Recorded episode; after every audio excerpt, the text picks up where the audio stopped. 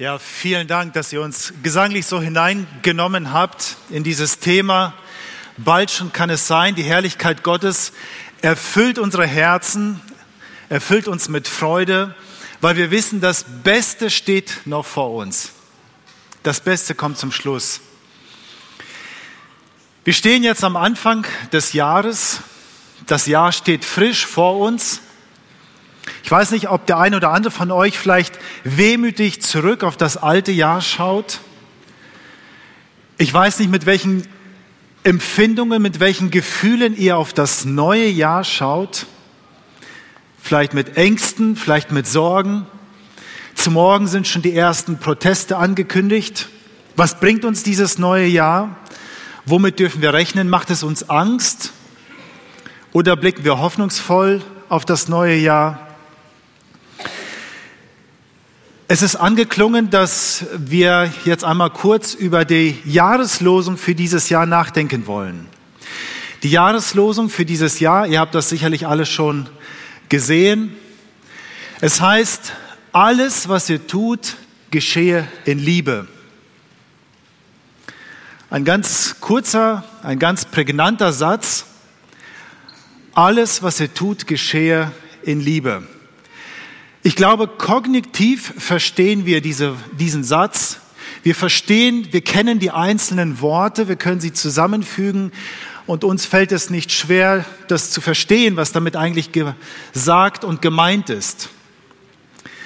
Ähm, ich musste aber trotzdem beim ersten Durchlesen so drüber nachdenken, alles, ist das nicht ein bisschen übertrieben, Paulus, wenn du sagst, alles, was ihr tut, geschehe in Liebe. Wir haben in unserer zwischenmenschlichen Kommunikation so ein, einige Worte, die man mit Bedacht gebrauchen sollte. Das sind Worte wie zum Beispiel alles oder immer oder nie. Wir kennen das. Du machst immer alles kaputt. Nie kommst du pünktlich. Diese Worte erzeugen sofort einen Abwehrmechanismus, eine Spannung in uns und äh, zeigen, dass es eigentlich eine Übertreibung ist.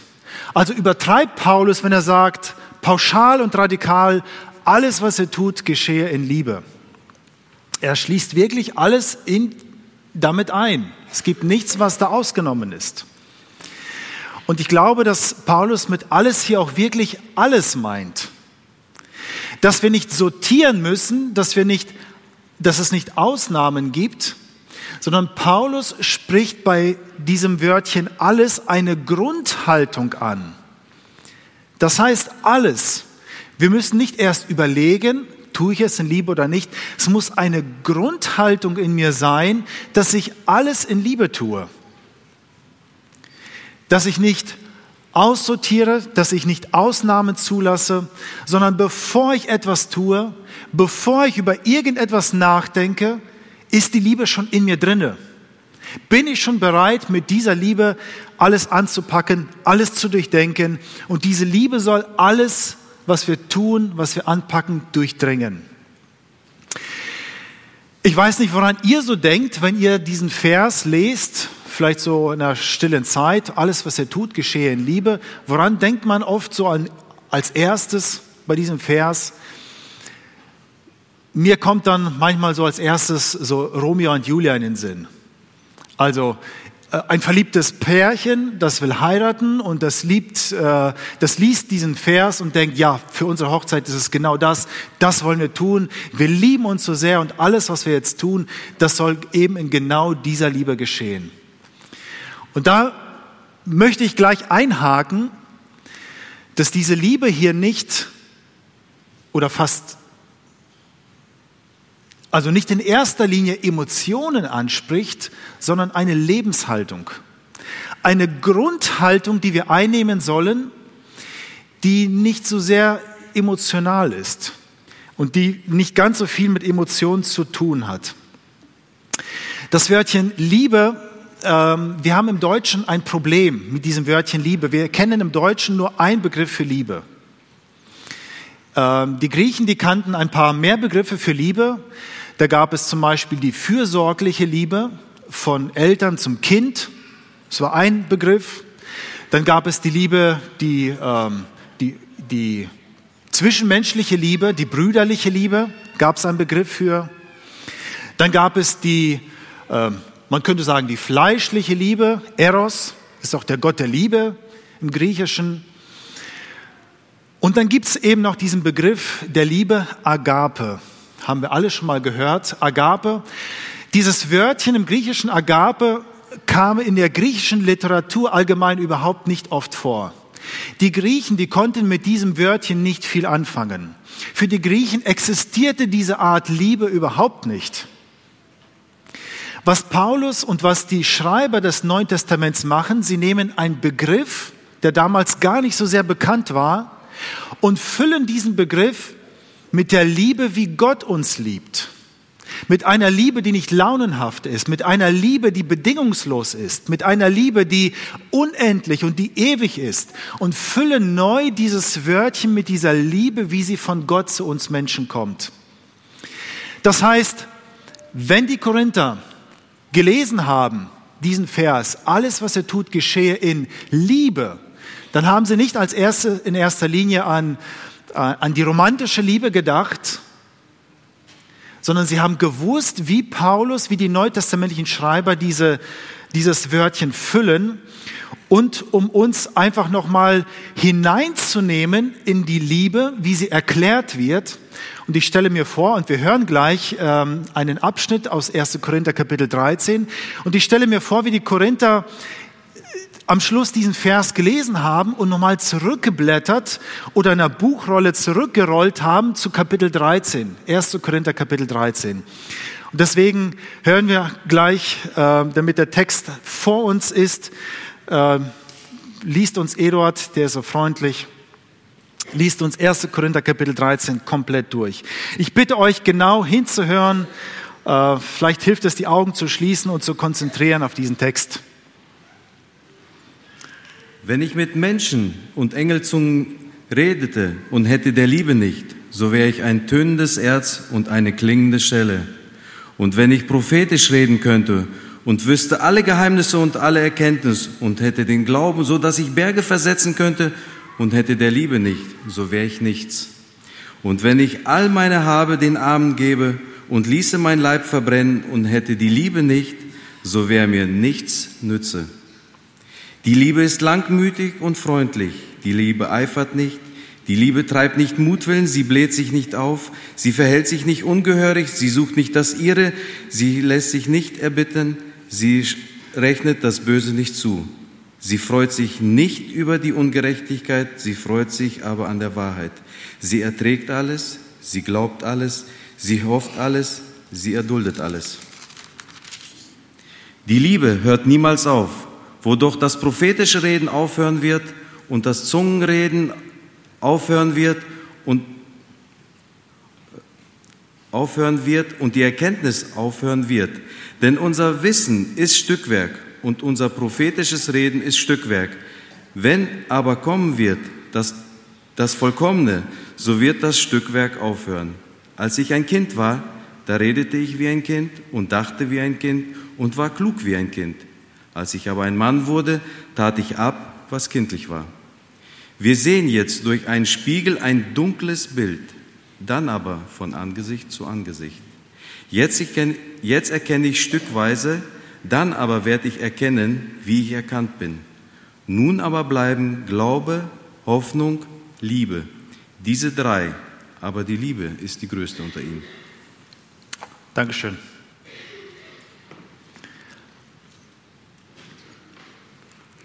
Gerade den Korinthern schreibt Paulus diese wunderbaren Worte von der Liebe und macht ihnen deutlich, was das bedeutet, wie die Liebe, wie diese Agape-Liebe zu verstehen ist. Und gerade den Korinthern, wo wir, wenn wir den ganzen Korintherbrief lesen, merken, die Korinther, die waren in der Lage, sich zu zerstreiten, weil der eine gesagt hat, der andere ist nicht fromm genug, ähm, wir müssen uns aus, wir müssen uns, wir gehen auseinander, weil ich bin etwas frömmer als der andere. Da haben sich Menschen genommen als Vorbilder und haben diese Menschen fast Gott gleich verehrt und sind Menschen nachgefolgt, haben sich zersplittert, wir lesen weiter im Korintherbrief, dass der eine gesagt hat, ich darf alles essen und der andere hat gesagt, nein, ich passe schon auf und man nicht in Liebe aufeinander Acht ge gegeben hat.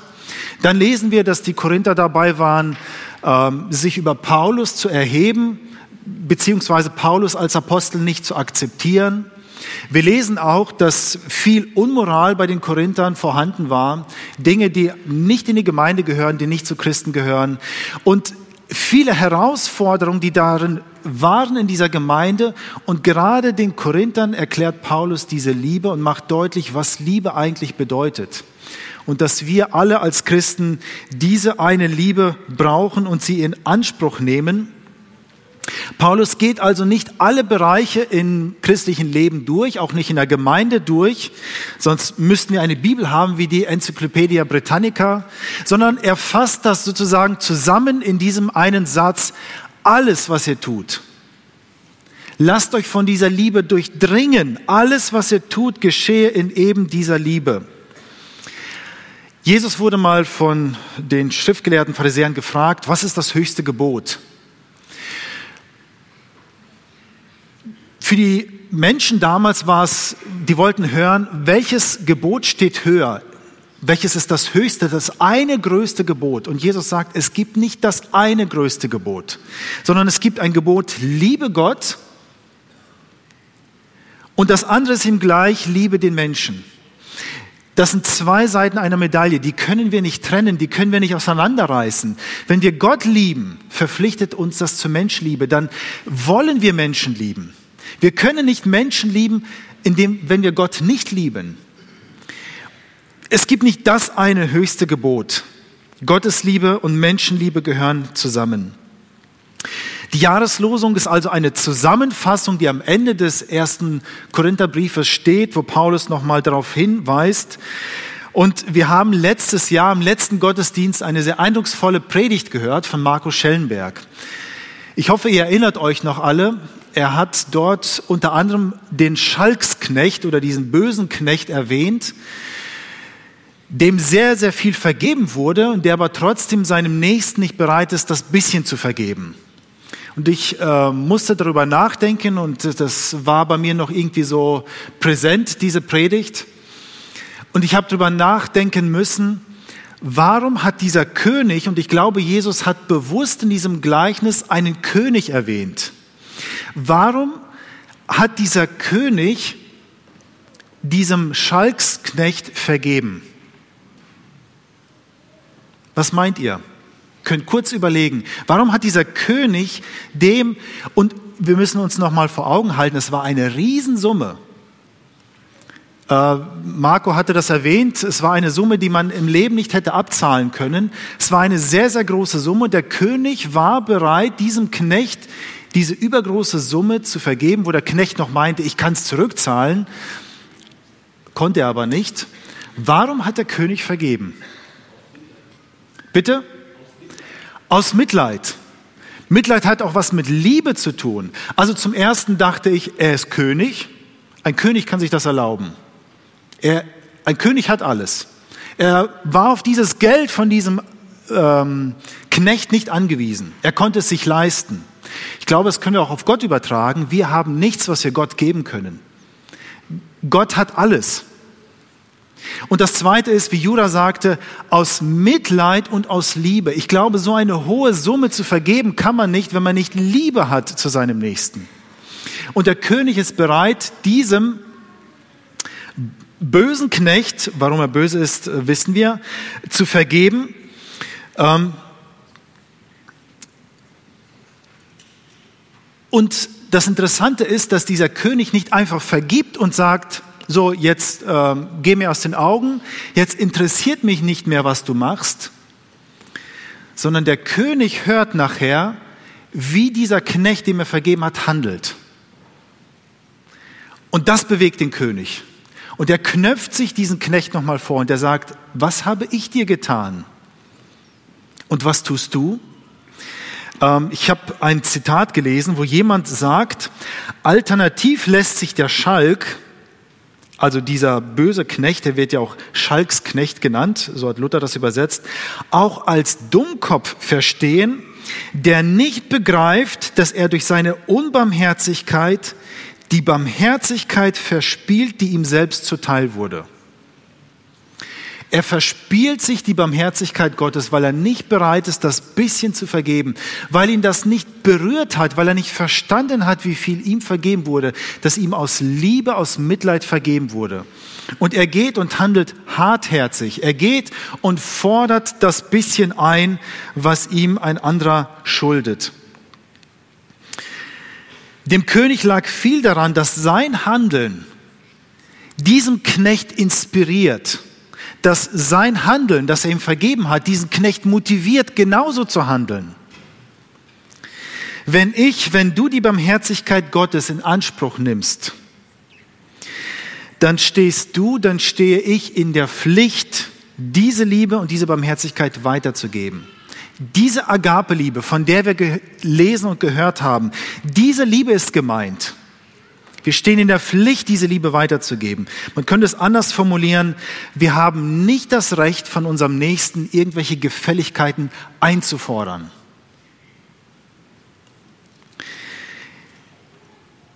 Die Agape-Liebe, die wir einander schuldig sind, also, hat also nichts in erster Linie mit Gefühlen zu tun, sondern mit einer vorsätzlichen Entscheidung mit einer Entscheidung. Ich will mein Handeln und mein Denken motivieren lassen von der Liebe Gottes. Es ist eine Entscheidung, die getroffen werden muss. Mein Handeln und Denken soll von der Liebe und Barmherzigkeit Gottes beeinflusst werden. Auch wenn ich mich manchmal dazu durchringen muss. Auch wenn es mir nicht leicht fällt. Mit der Gemeinde ist es ja ein Stück weit wie mit der, mit der Familie, oder? Man kann sich Familie nicht aussuchen, in die man hineingeboren wird. Gemeinde ist manchmal ähnlich. In der Gemeinde läuft auch nicht immer alles glatt.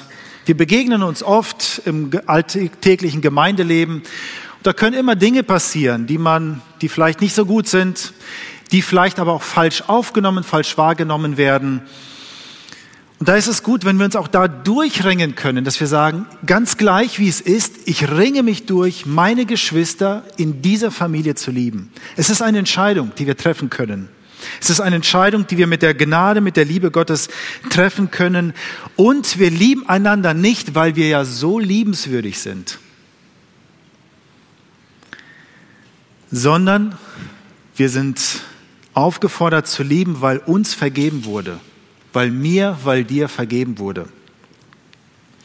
Gerade auch im Korintherbrief, da lesen wir ja vom Abendmahl. Mir ist aufgefallen beim Thema Abendmahl, dass wir das nur in den Evangelien haben und nur im Korintherbrief. Ich habe mich gefragt, warum sehen wir so ein wichtiges Element unseres kirchlichen Lebens eigentlich nur in diesen Schriften? Und ich denke, gerade weil die Korinther so massive Probleme hatten und gerade weil die Korinther auch eine göttliche Antwort auf ihre Probleme brauchten und die göttliche Antwort war das Abendmahl.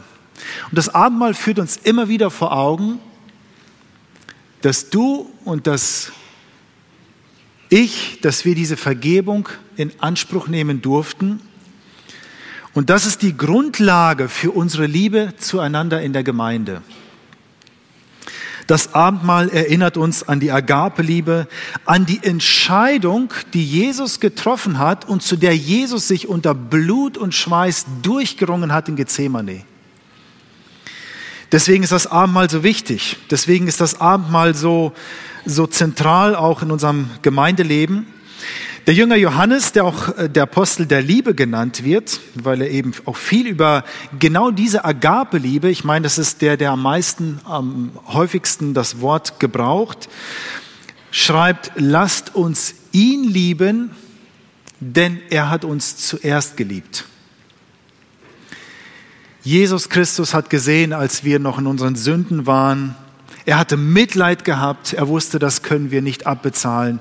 Er hat gesehen, wie hoch wir uns verschuldet haben. Und er sagt, ich vergebe euch, weil ich euch liebe. Ich vergebe euch, weil ich möchte, dass auch meine Vergebung euer Leben bestimmt, euer Leben motiviert und euer Handeln im Leben anleitet. Die Liebe Gottes sehen wir ganz klar und unverschleiert am Kreuz. Es gibt im ganzen Universum kein deutlicheres Zeichen als die Liebe, kein klareres Zeichen als die Liebe. Gerade im Deutschen wird das Wort Liebe so oft gebraucht. Aber es versteht, verursacht gleichzeitig so viel Missverständnisse, verursacht gleichzeitig so viel Nebulöses, wo man nicht weiß, ja, was ist die Liebe eigentlich? Die Liebe wird im Radio rauf und runter besungen. Ja, aber was ist die Liebe eigentlich? Und genau das sehen wir hier, wo die Liebe ganz konkret ist und wo die Liebe an, von der göttlichen Liebe herkommt und geleitet wird.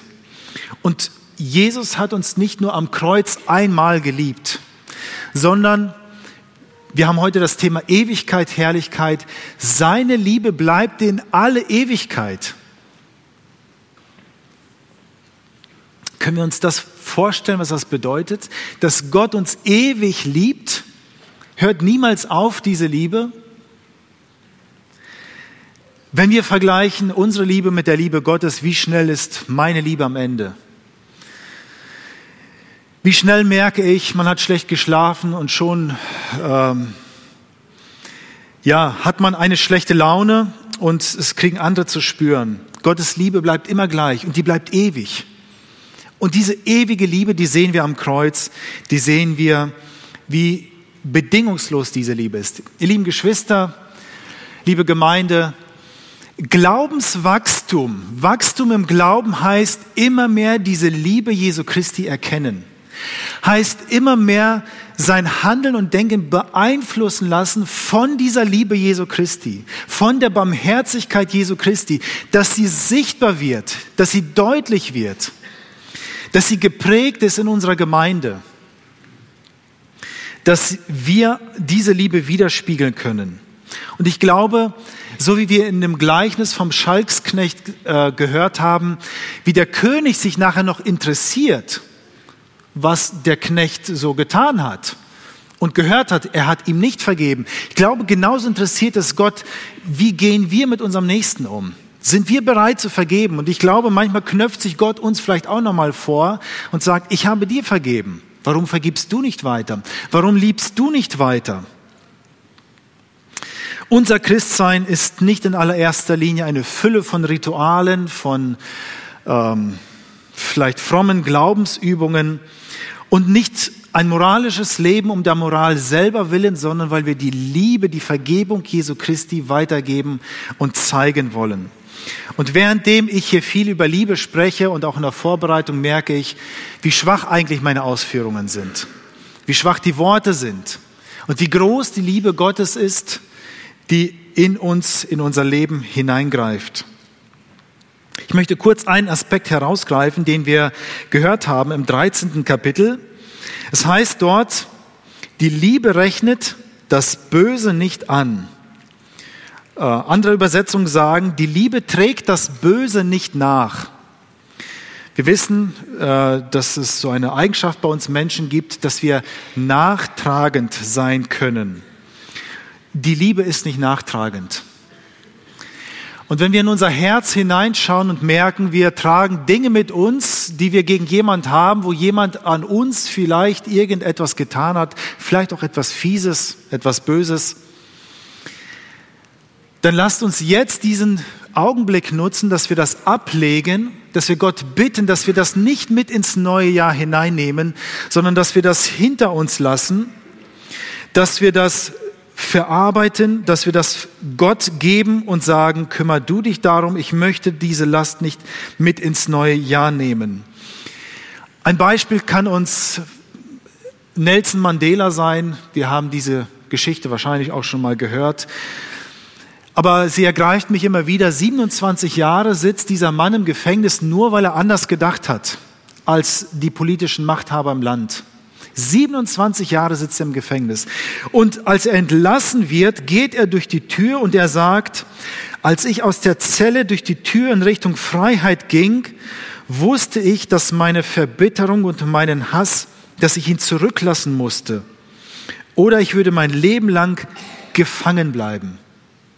Wir können gefangen bleiben in Lieblosigkeit, in Verbitterung unseren Nächsten gegenüber lasst uns in unser Herzen schauen, dass wir diese Liebe oder dass wir diese Verbitterung nicht äh, mitschleppen, dass wir nicht gefangen bleiben, sondern dass wir in Liebe einander begegnen können, dass wir alles, was wir tun, wie Paulus sagt, in Liebe geschehen lassen.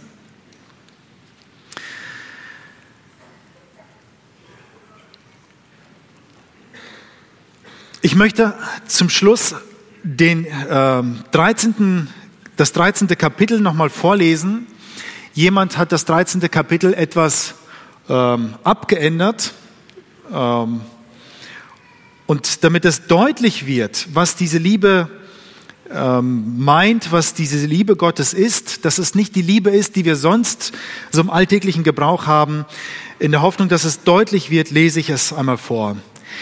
Agape-Liebe erträgt geduldig Verletzungen, die von anderen verursacht wurden, ohne Vergeltung zu suchen. Agape-Liebe behandelt andere bewusst mit Respekt und Mitgefühl. Agape-Liebe beneidet nicht den Status und den Erfolg anderer, sondern freut sich für den anderen. Agape-Liebe prahlt nicht mit Selbstlob. Liebe ist nicht arrogant, sondern lässt Raum für andere. Agape-Liebe behandelt andere nicht unanständig, sondern rücksichtsvoll und erweist stets Ehre. Agape-Liebe sucht nicht ihren eigenen Vorteil, sondern das Wohl anderer. Agape-Liebe besteht nicht auf ihre eigenen Wege. Agape-Liebe reagiert nicht mit beleidigter Bitterkeit, aggressiver Beleidigungen oder aufbrausendem Zorn, auf provozierendes oder kränkendes Verhalten. Liebe trägt das Böse nicht nach. Agape-Liebe stimmt ungerechtem, sündigen Verhalten nicht zu. Weder bei anderen noch bei sich selbst. Sie hält keine Lobreden auf Unrecht oder auf Verhaltensweisen, die dem Willen Gottes und dem Vorbild Christi widersprechen. Aber sie feiert die Wahrheit was sie ehrlich und offen macht, weil sie nichts zu verbergen hat. Agape-Liebe erträgt die Fehler anderer. Agape-Liebe hört nie auf zu glauben, dass Gott immer Gutes aus Bösem hervorbringen kann und will. Agape-Liebe weigert sich, Versagen als endgültig zu betrachten und vertraut immer auf den endgültigen Erfolg von Gottes Plan. Agape-Liebe erträgt alle Herausforderungen und endet nie. Agape-Liebe gibt nie auf.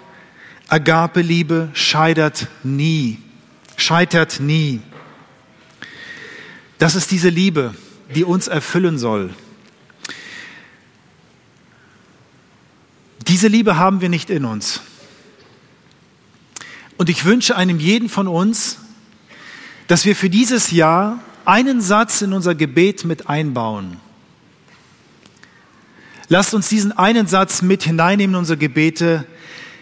Herr, fülle mich neu mit deiner Liebe. Lasst uns das täglich beten, lasst uns das immer wieder beten. Herr, fülle mich neu mit deiner Liebe. Ich habe diese Liebe nicht in mir. Und ich glaube, wenn wir das als unser Motiv, als unser Maßstab nehmen für dieses Jahr, dann trägt uns diese Liebe Gottes durch. Dann trägt uns diese Liebe Gottes als Gemeinde durch in unserem Gemeindeleben. Dann trägt uns diese Liebe Gottes durch und wir können einander in Liebe begegnen. Und diese Liebe wird sich ausstrahlen, diese Liebe wird sich zeigen, auch über unsere Gemeinderäumlichkeiten hinaus in die Stadt hinein. Möge Gott uns Gnade und Kraft und Weisheit schenken für diese Agape-Liebe. Amen.